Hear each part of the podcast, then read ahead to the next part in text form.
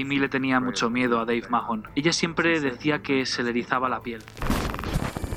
Tres de los cinco detenidos estarían directamente involucrados en la muerte de Karina del Pozo.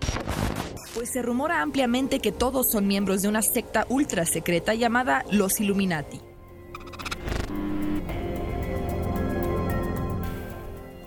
Misterio a la carta.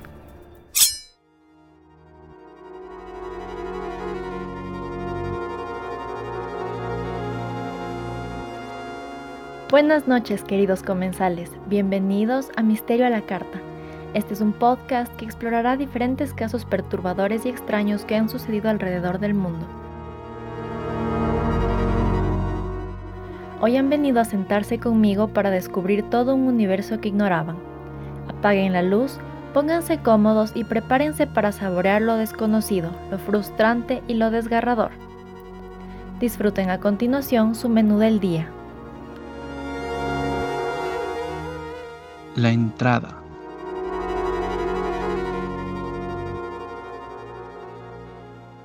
Hola gentecitas, estamos aquí una vez más después de una semana de ausencia. Mi nombre es Camila Pérez y ya saben, aquí en Misterio a la Carta les contaré sobre historias extrañas y perturbadoras.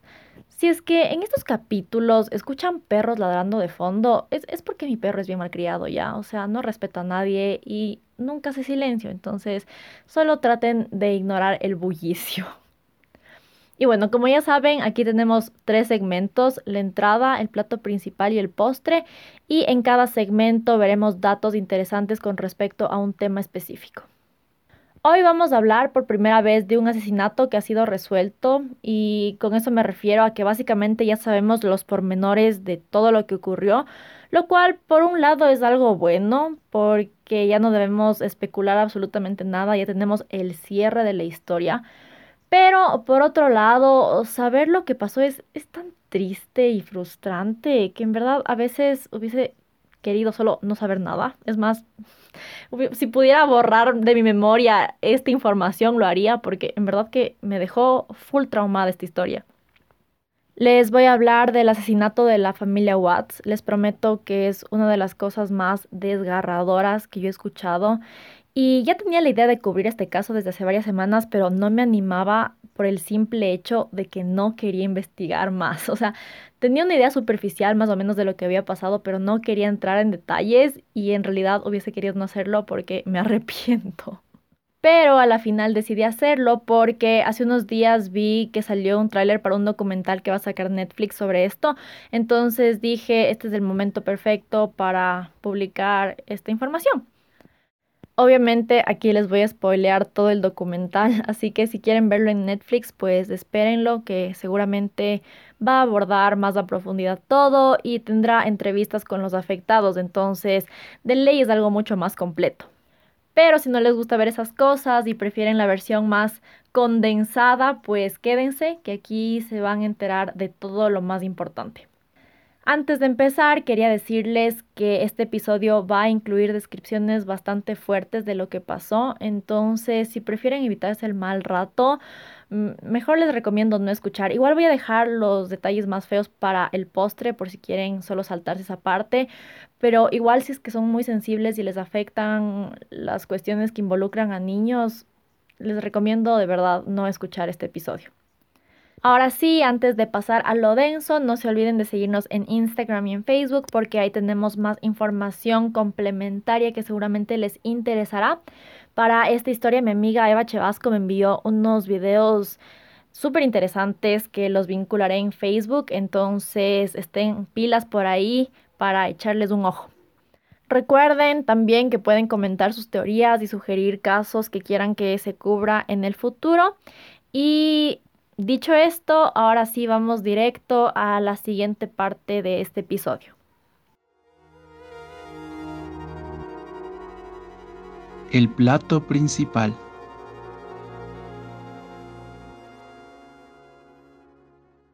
Y bueno amigos, hoy vamos a ir directo a la historia. Primero les cuento un poco de contexto de las personas involucradas. Shannon Catherine Susek Rusek, la, verdad es que no estoy tan segura cómo se pronuncia este apellido. Esperen, esperen un momento, voy a buscar en Google Translate. Rusek. Eso mismo.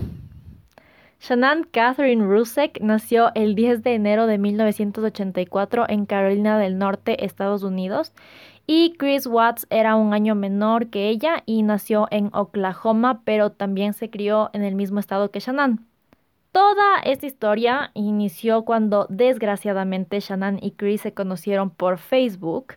Chris un día le envió una solicitud de amistad, ella la rechazó porque no le conocía, pero después Chris le volvió a mandar otra solicitud y ella aceptó. Resulta que justo le habían diagnosticado lupus, entonces estaba súper deprimida y capaz solo ni pensó en quién era este man y le aceptó solo porque tenían amigos en común.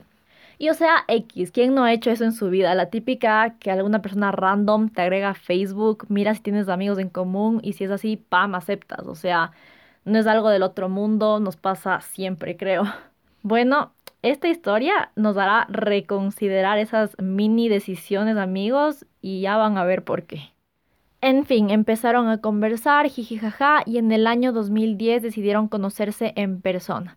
Dos años después se casaron y se mudaron a Denver, Colorado. Y fue ahí donde echaron raíces y empezaron su familia. Tuvieron dos hijitas, Bella Mary Watts, que nació el 17 de diciembre de 2013, y Celeste Catherine Watts, que llegó a este mundo dos años después, el 17 de julio de 2015.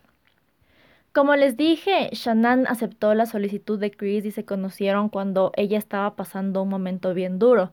Se enteró de que estaba enferma, estaba triste y por eso cuando le conoció a este man ella sintió que él le salvó de caer en un abismo, o sea, en una depresión súper fuerte. Y aparte, Chris se mostraba como el hombre ideal, ¿no? Era carismático, bueno, comprensivo, era guapo. Entonces, Shannon sentía que se había ganado la lotería al toparse con este señor gracias a Facebook.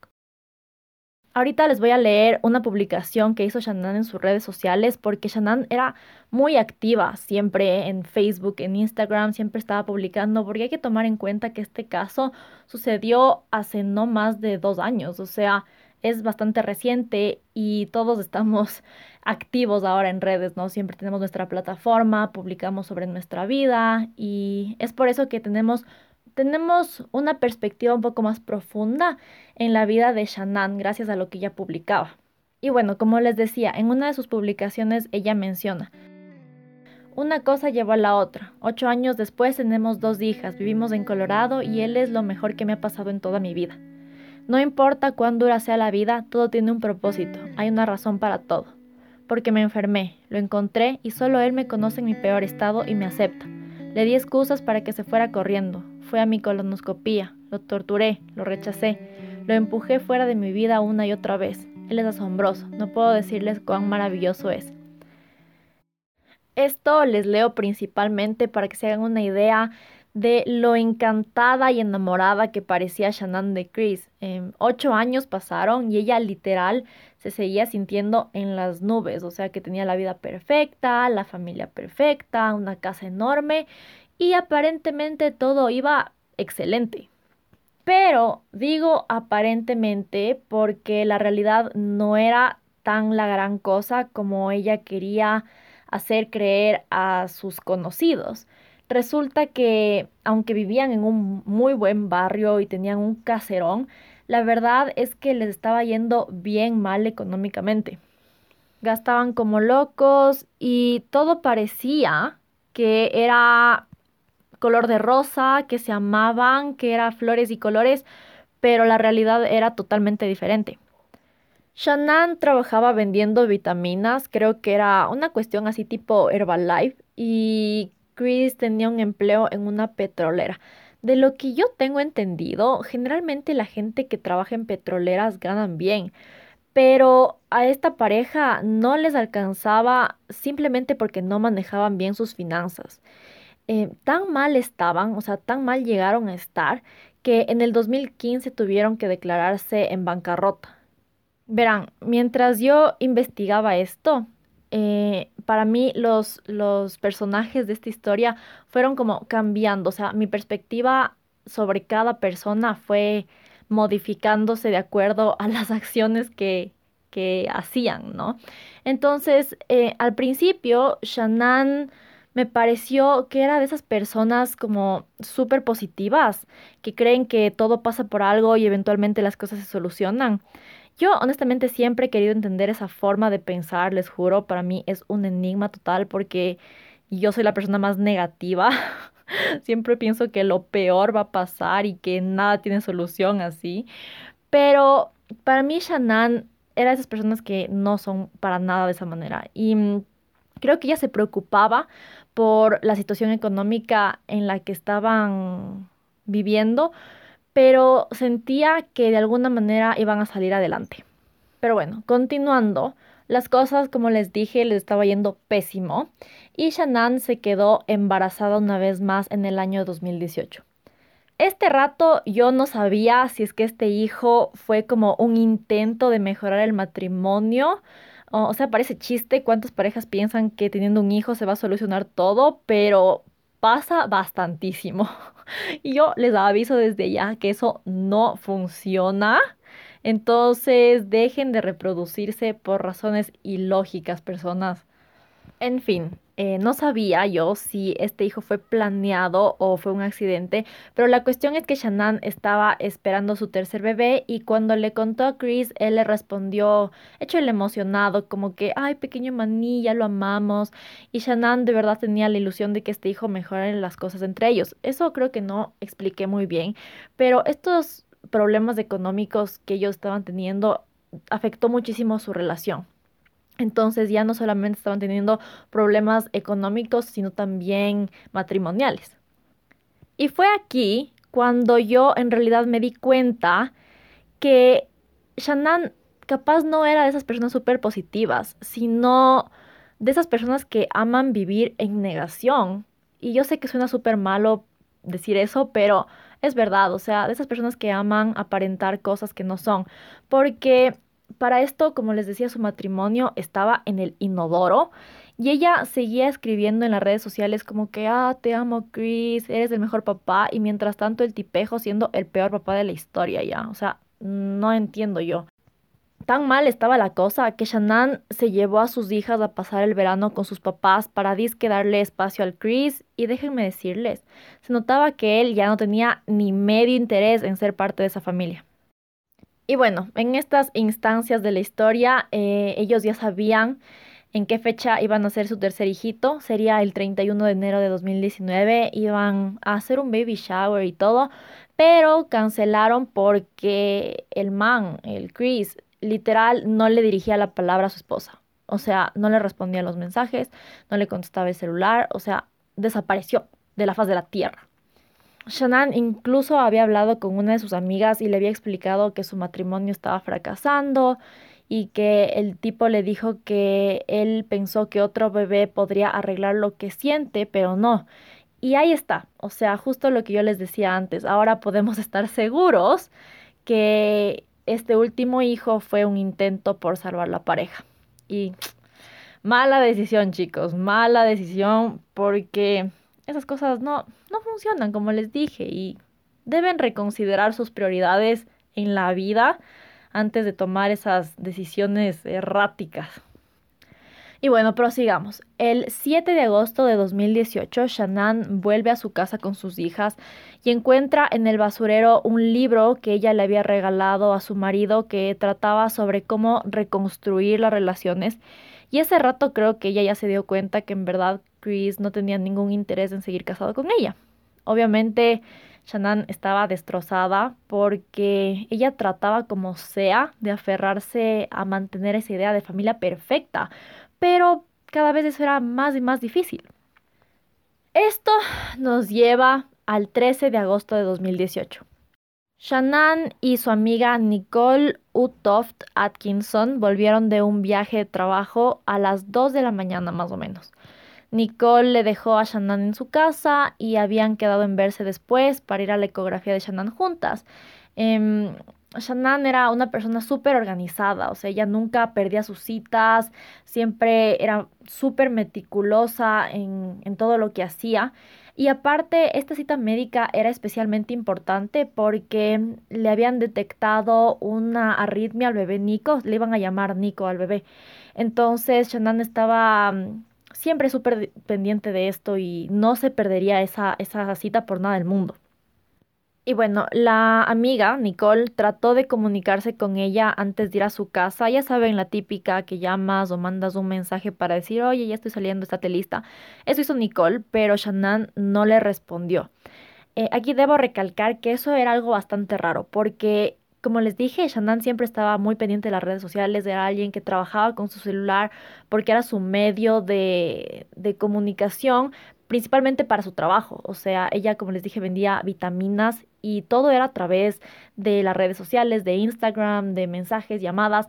Entonces, ella era de esa gente que literal no se despegaba de su teléfono, siempre contestaba. Y ese día, por alguna extraña razón, solo no contestó ni una sola vez. Entonces, Obviamente Nicole se preocupó porque no contestó nunca ni los mensajes ni las llamadas, entonces decidió irla a ver a su casa. Llegó a la casa y enseguida se dio cuenta que algo no estaba bien. Esto pasó más o menos al mediodía. Shannon tenía la cita con el obstetra a las 10 y dos horas después seguían sin saber absolutamente nada de ella. Tocaron la puerta, nadie salió, o sea, era una situación bastante extraña. Lo que le llamó la atención a Nicole principalmente fue algo que en realidad parece tan pequeño, pero fue tan importante. Ella se dio cuenta de que los zapatos de Shannon estaban en la entrada. Y eso era raro porque asumo yo que se sacaba los zapatos para entrar, lo que significaría que estaba adentro. Pero ahí adentro no había nadie. Entonces por eso era algo totalmente fuera de lo común, porque si es que está adentro, entonces ¿por qué no contesta? ¿Por qué no abre la puerta? Y si es que se fue, ¿por qué sus zapatos están aquí? Bueno, puede haber otras explicaciones, capaz se fue con otros zapatos, o sea, no, no es un indicativo de que pasó algo pésimo, ¿no? Pero bueno, la cuestión es que esta señora en verdad estaba súper preocupada ya, o sea, creo que más que los zapatos era un, un sexto sentido que ella tenía. Entonces em, decidió llamarle a, a Chris. Y curiosamente lo primero que él dijo fue que no llame a nadie, que no avise a la policía porque él ya iba para allá. Oigan, yo no sé ya, pero esta señora sin chiste creo que era una enviada de Diosito porque esta señora en serio hizo todo bien. Em, como les dije, le llamó al Chris y este señor se estaba demorando una eternidad, pero Nicole decidió no esperar más y llamó a la policía. Eh, y creo que estaba tan preocupada porque no era solamente que no encontraba a su amiga, es que no encontraba a su amiga embarazada.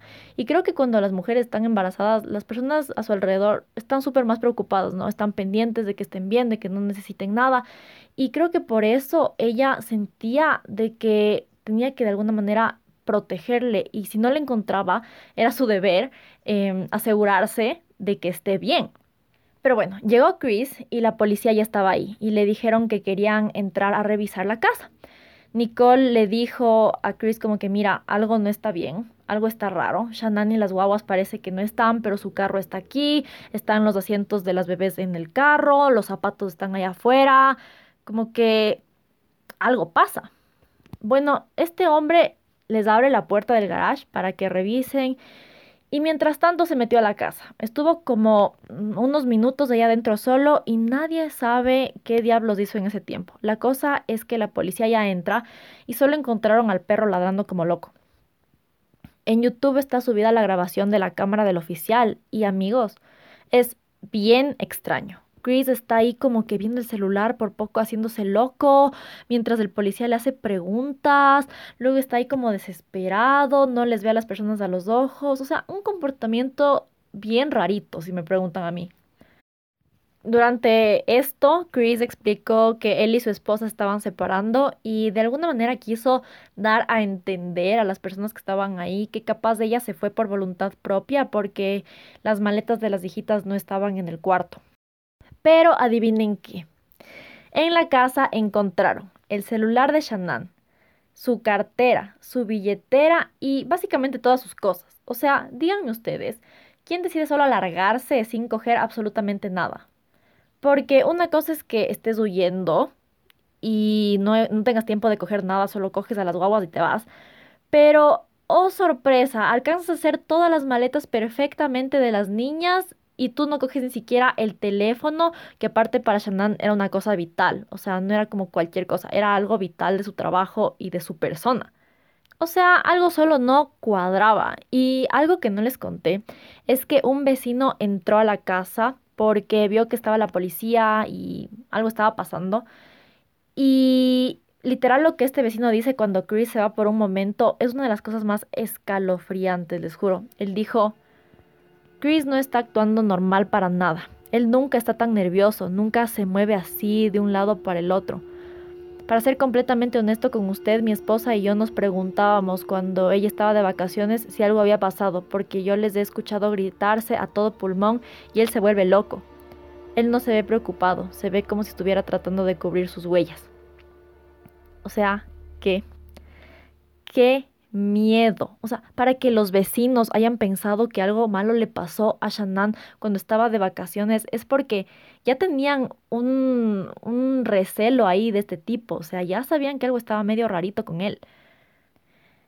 Incluso el vecino le explicó al oficial que generalmente Chris es bien callado, reservado, pero mm, ese rato estaba dando 100 explicaciones, no se callaba ni un momento, o sea, un comportamiento totalmente fuera de lo cotidiano que de alguna manera en ese momento se podría justificar, porque nadie actúa de la manera normal si se entera que la esposa y las hijas andan desaparecidas, ¿me cachan? O sea, juzgar a una persona de cómo está actuando en un momento de crisis es, es un poco problemático. Es difícil juzgar a alguien cuando está pasando por una circunstancia así.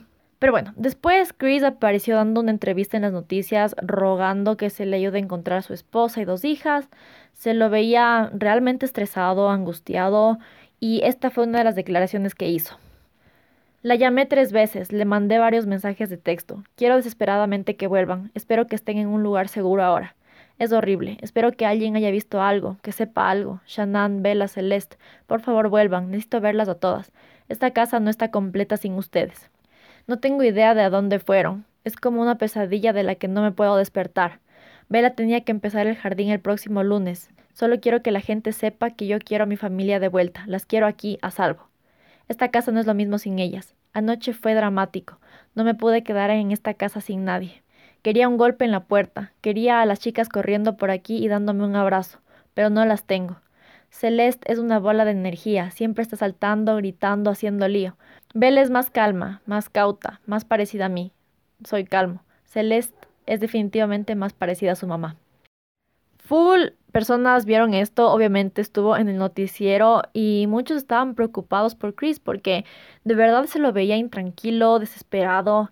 Y durante los días siguientes, Chris hizo esto algunas veces. Le entrevistaron algunos canales em, y creo que fue por eso que el caso recibió tanto reconocimiento, o sea, dejó de ser una noticia local, eh, empezó a esparcirse hasta que se hizo una cuestión nacional y eventualmente internacional. Y volviendo a la investigación, generalmente cuando hay casos así de personas desaparecidas, siempre se empieza investigando a la familia cercana, ¿no? Al marido, la esposa porque siempre son los que tienen más acceso a la víctima y pasan con ellos más tiempo, entonces tienen obviamente más información.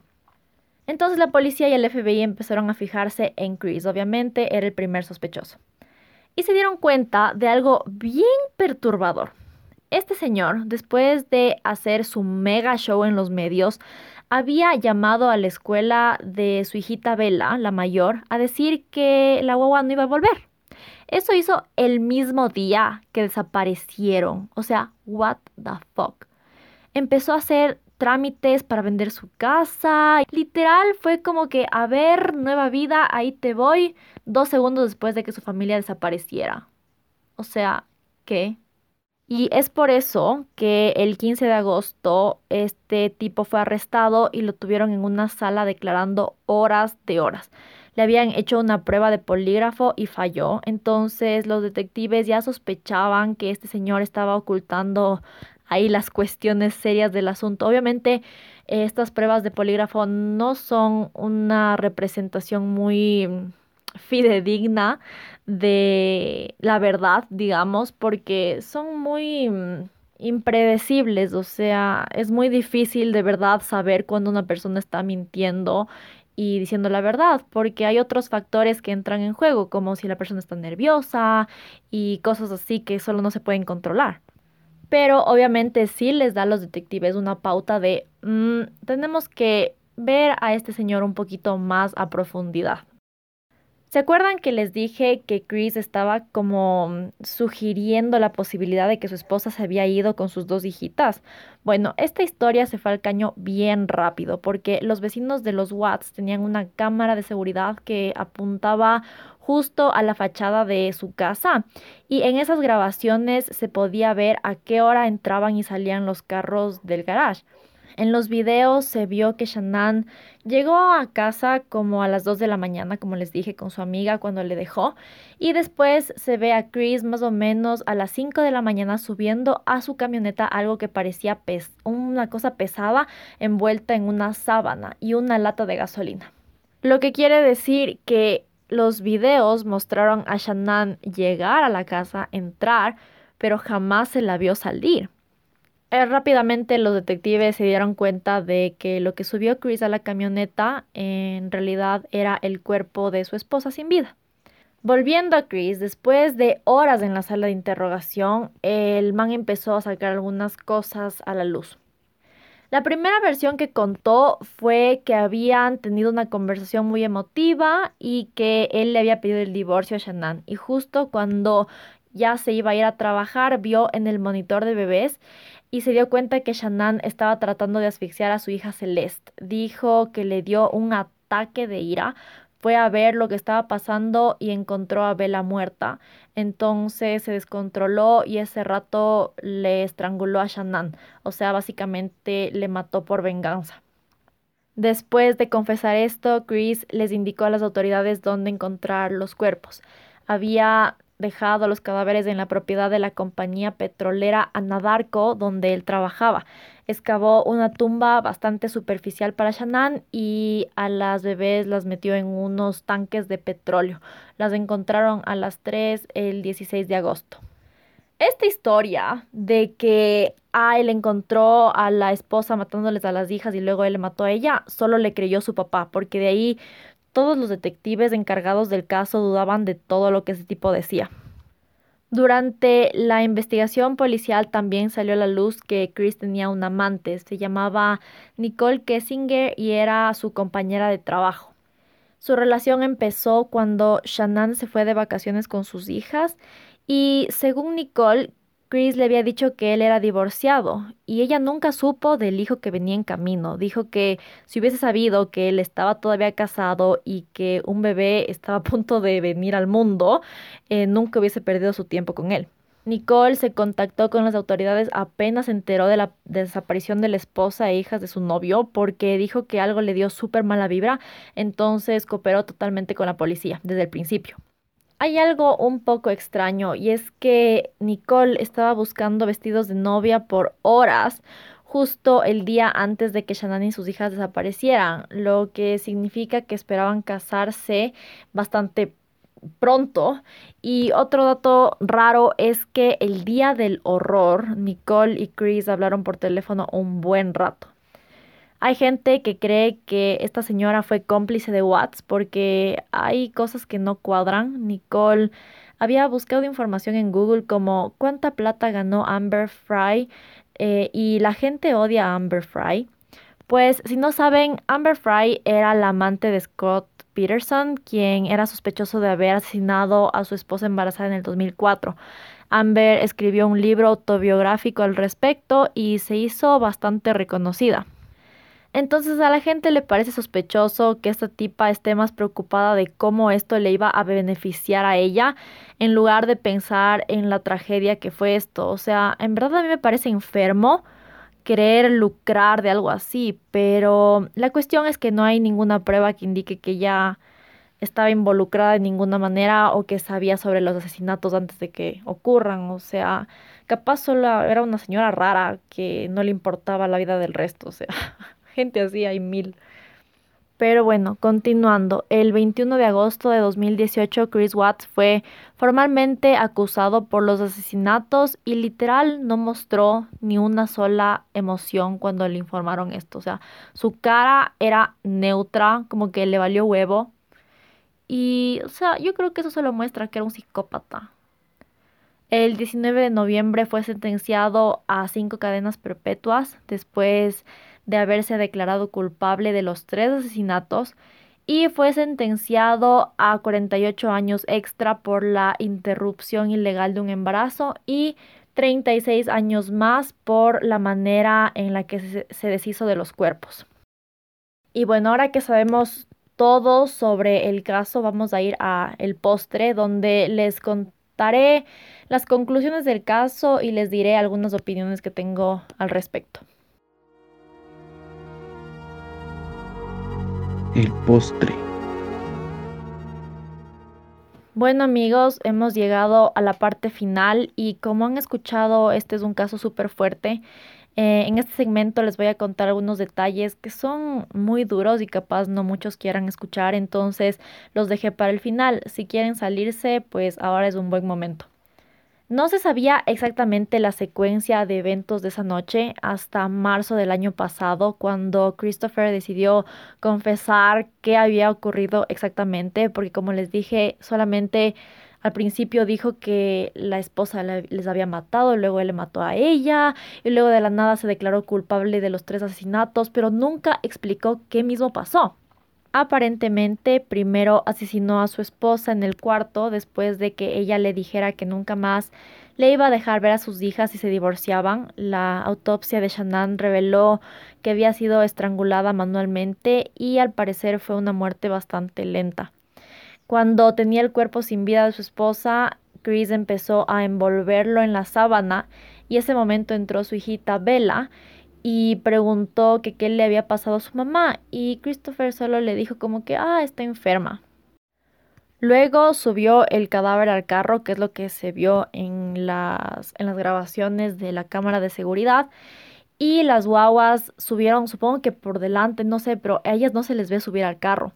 Pero aparentemente estaban vivas todavía cuando estaban yendo al sitio donde, donde iba a dejar los cuerpos del tipo este. Bueno, eventualmente llegaron a este sitio, al, a donde él trabajaba, y las niñas preguntaban a cada rato como que, ¿qué, ¿qué está pasando? ¿Qué le estás haciendo a mi mamá? Y creo que el tipo, no sé, ya se empezó a poner nervioso, no tengo idea. Dejó el cadáver de su esposa en el suelo, entró al carro y sofocó a su hijita menor con, con la cobijita. La autopsia de Celeste no mostró ningún signo de haber forcejeado porque era, era muy chiquitita y capaz no entendía lo que estaba pasando. Em, sacó el cuerpo del carro y lo botó en uno de los tanques. Finalmente, y creo que lo más espantoso de esta tragedia es la muerte de Vela. Em, el tipo este volvió al carro y Vela le imploró que por favor no le haga lo mismo que le acababa de hacer a Sisi, que era la hermanita. Eh, y el desgraciado no le importó, igual le asfixió y en la autopsia de Vela se encontró unas marcas en su lengüita. Parece que se mordió súper duro al tratar de luchar por su vida. Cuando llegué a esta parte de la investigación, gente, yo ya no quería saber más. O sea, me puse a llorar, todo mal, porque en verdad esto no es justo. Y como ya les he dicho muchísimas veces en este programa, para mí los niños son sagrados, o sea, no se tocan y que su propio papá les haya hecho eso me parece simplemente algo que, que no, no tiene palabras, o sea, un, un acto tan, tan salvaje, tan atroz, no, no, ni siquiera tengo palabras para, para expresar lo que siento. Al maldito este lo bautizaron como el monstruo de Denver y capaz algunos siguen con la duda de qué le llevó a este tipejo a hacer esto, o sea, cuál fue el motivo.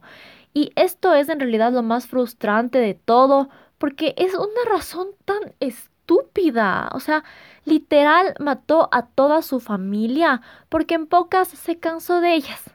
O sea, quería empezar desde cero, vivir una vida de soltero con su nueva novia y no tener ataduras, y por eso hizo lo que hizo. O sea, podía solo divorciarse y mudarse a otro lado, pero no. Decidió acabar con la vida de tres personas y de una criatura que aún ni nacía. O sea, no puedo describir una peor escoria. Matar a una mujer ya de por sí es malo, pero matar a una mujer embarazada. O sea, ni siquiera, ni siquiera me entra en la cabeza. No, me, no, no puedo entender. No, no, no. Mi, mi cerebro no lo procesa. Obviamente la familia de Shannon está totalmente acabada, destruida. Este fulano les acabó la vida. Pero su familia, o sea, la familia de Chris, eh, lo sigue apoyando totalmente. Dicen que le perdonan, ni sé qué, que nunca le van a abandonar.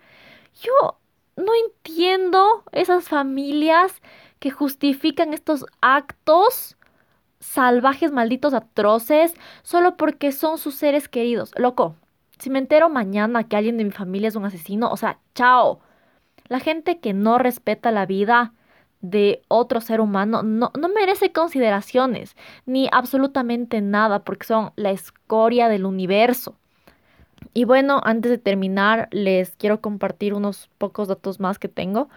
El primero es que lo más probable es que el crimen haya sido premeditado. El domingo 12, el día anterior a los homicidios, Watts le dijo a su novia Nicole que el lunes por la mañana iba a ir al campo, no a la oficina, porque tenía que chequear unas válvulas. Chris ya estaba planeando su coartada y pensando dónde dejaría los cadáveres. Además, se cree que eh, este tipo se inspiró en la película La Isla Siniestra para tratar de justificar los asesinatos de su familia. Y tiene bastante sentido porque en la peli se da a entender que el protagonista mató a su esposa al enterarse que ahogó a sus hijos. Y al principio esa fue la historia que él quiso hacerle creer a la policía, ¿no? Pero no lo logró porque es un pendejo y le odio. Yo les juro que después de leer esta historia no voy a confiar en nadie peor si me agrega Facebook de la nada, o sea, como que, ¿quién eres? ¿Qué, qué miedo? De verdad, qué miedo. Yo les juro que tengo muchísimo pánico eso de conocer a gente en línea porque a la final no sabes quiénes son. O sea, imagínense esta pobre señora, estuvo casada con este tipo ocho años. Ocho años, no es que, ah, le conoció y el día siguiente le mató, no, no, no, no. Estaban casados, tenían dos hijos y uno en camino y el tipo le mató. O sea, nunca terminas de conocer a las gentecitas. Y eso a mí me aterra, me da un pánico y no, solo no. Otra cosa que me molesta es que por alguna degenerada razón, cuando hay uno de estos casos y se descubre quién es el asesino, y especialmente cuando el asesino es atractivo, así guapito, se hace de lado a las víctimas y se pasa a hablar solo de quién cometió los crímenes. Por una parte entiendo, porque como les he dicho, las personas somos morbosas y capaz nos interesa saber qué les motiva a los asesinos a cometer actos tan fatales. Pero yo en este programa trataré lo menos posible de hacer eso porque no me parece bien. O sea, no me gusta cuando los malditos se empiezan a convertir en celebridades porque es en ese momento cuando empezamos a verlos desde otra perspectiva. Creo que perdemos claridad de la realidad y dejamos de verlos como unos malditos enfermos y empezamos a verlos como, ah, la celebridad, ¿me cachan? Y eso, eso no, no está bien. Siento que eso ha pasado mucho, por ejemplo, con Ted Bundy, eh, que se lo ha idealizado tanto que ahora solo se ha quedado como, ah, el asesino guapo, pero ¿y qué con las más de 30 mujeres que mató? O sea, ¿quiénes son ellas? ¿Alguien sabe al menos uno de los nombres de esas chicas? No, nadie sabe, porque todo lo que siempre se enfocan es en Ted Bundy. Me parece que eso también ha pasado en este caso. He visto miles de notas en los medios y videos en YouTube que le llaman el caso Chris Watts, un monstruo en la familia, el padre asesino, en lugar de enfocarse en las perjudicadas. O sea, ¿quiénes son las víctimas? ¿Por qué no le llaman Shannon Watts, Celeste y Bella Watts asesinadas por su papá y por su marido? O sea, ¿por qué no dicen sus nombres? ¿Por qué están tratando de borrarlas de la historia? ¿Por qué están tratando de dejarlas a un lado? O sea, al asesino a nadie le importa, o sea, a nadie debería importarle ya, se pudre en la cárcel. Chao. ¿Quiénes son las pobrecitas que tuvieron que perder su vida por culpa de este maldito? Hablen de ellas. Ellas son las que se merecen eh, que su historia sea contada, no él. ¿Quién es él? Chao. No se merece ni un segundo de atención. Y es por esa razón que decidí llamar a este episodio de una manera que deje ver lo que en realidad pasó y no esté ahí dándole crédito al maldito. O sea, ¿qué, pero qué, qué pasa? Y les digo esto porque resulta que este fulano Watts está recibiendo cartas de admiradoras en la cárcel, literal así como Ted Bundy. O sea, ¿qué? ¿Qué clase de enfermas asquerosas son esas tipas que le están mandando cartas de amor a este maldito degenerado? ¿Quiénes son? ¿Quiénes son? Porque no, no se merecen nada. A ver, como les dije, tengo que aclararles que este tipo es guapo, ¿ya? Y por alguna extraña razón, creo que los seres humanos hemos normalizado la idea de que la gente guapa está como en un pedestal. Eh, lamentablemente esa es la realidad. Y creo que por esa misma razón la al principio la gente le creyó su acto de papá y esposo consternado de, ay, me muero, ¿dónde están mis hijas y mi esposa? El público era más propenso a pensar como que, oh, pobrecito este hombrecito guapo, ah, este es el posible responsable de la desaparición de su familia, lo cual es enfermo. O sea, la apariencia de una persona no dictamina su personalidad. La obsesión de la sociedad con la belleza estereotípica, les juro que es tóxica y nos afecta de mil maneras, amigos. O sea, esto ya se, sale de control, o sea, no, no es, ya no es normal.